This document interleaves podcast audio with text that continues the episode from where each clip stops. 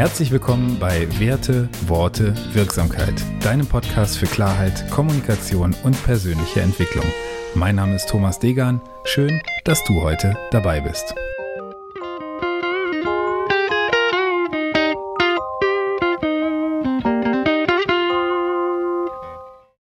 Episode 69. Denken wie ein Stoiker. Ja, warum diese Episode? Ich äh, philosophiere häufig mal rum und wenn ich mich mit Menschen über meine Ansichten und über das, was ich hier so im Podcast erzähle, unterhalte, dann kommt manchmal die Frage, sag mal, gibt es da irgendeine Denkschule und wo kommt das her? Ähm, wo, wo siehst du dich da? Und ich sehe mich ganz, ähm, ganz neutral eigentlich, aber ich leihe viel bei den Stoikern. Und äh, die Philosophie der Stoa, die hat ähm, so ein paar Ansichten und Grundannahmen, die mir ganz gut gefallen. Und ich möchte dazu mal Marc Aurel aus seinen Selbstbetrachtungen zitieren.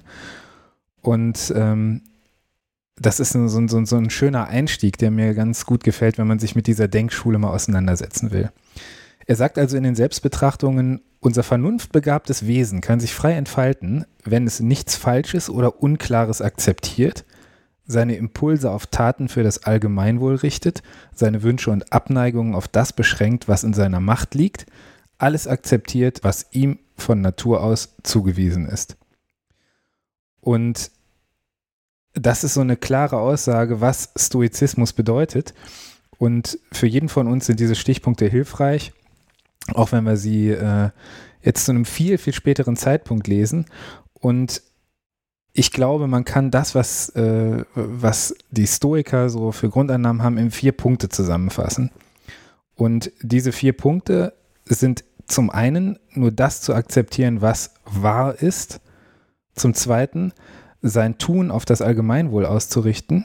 Zum dritten, das, was ähm, ich so von der Welt erwarte, also meine Wünsche, meine Erwartungen, meine Bedürfnisse, dem anzupassen, was in meiner Macht liegt. Und der vierte Punkt, einfach das zu akzeptieren, was ist, also was das Leben, was die Natur für uns bereithält. Und das ist eine ganz, ganz tolle und, und lebenspraktische Alltagsphilosophie, wie ich finde.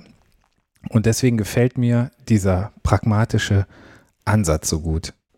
Und was kannst du jetzt damit machen?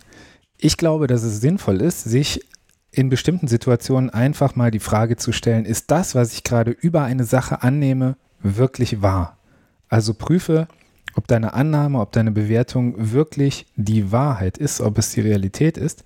Der zweite Punkt, für das Allgemeinwohl zu arbeiten, natürlich sollten wir, wenn die Sauerstoffmasken aus der Decke fallen, erstmal schauen, dass wir selbst eine bekommen, um auch anderen helfen zu können. Aber grundsätzlich finde ich es einen ganz, ganz spannenden Punkt und äh, einer meiner höchsten Werte, Integrität, auch zu schauen, was kann ich zum Allgemeinwohl, also was kann ich zum Gelingen eines großen Ganzes, ein, Ganzen, eines sozialen Systems beitragen. Das kannst du dich auch mal fragen. Was kann ich zum Allgemeinwohl beitragen? Also wie, wo wird es außer mir noch nützen? Der dritte Punkt ist die Frage nach dem, nach dem Beherrschen dessen, was ich gerade bewerte. Also habe ich die Macht, das zu beeinflussen, was ich gerade bewerte? Und wenn ich das nicht habe, dann ist halt die Frage, ob ich dem wirklich so viel Raum geben sollte oder so viel Erlaubnis geben sollte, meine Gedanken zu beeinflussen. Und damit komme ich zum letzten und zum vierten Punkt. Akzeptieren, was das Leben für uns bereithält. Und ich habe schon mal eine Folge über Annahme und Resignation gemacht und es geht hier nicht um Resignation, sondern es geht um eine bejahende Haltung dessen, was ist. Es gibt Dinge, die kann ich nicht ändern, es gibt Dinge, die würde ich gerne ändern, obwohl ich sie nicht ändern kann. Es bringt mir überhaupt nichts, meinen Kopf zu zermartern und zu schauen, ähm, was wäre, wenn, wenn für mich klar ist, dass es außerhalb meines Machtbereichs liegt. Und das ist ein ganz, ganz praktischer Punkt, wie ich finde, oder das sind vier ganz praktische Punkte, die man einfach mal überprüfen kann.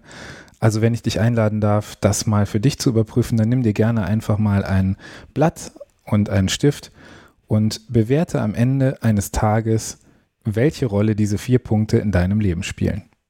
Wenn dir der Podcast gefallen hat, dann freue ich mich über eine Bewertung bei iTunes, über ein Abo und über dein Feedback. Du findest alle Kontaktmöglichkeiten wie immer in den Shownotes. Ich freue mich, dass du heute dabei warst. Vielen Dank und bis dahin, dein Thomas.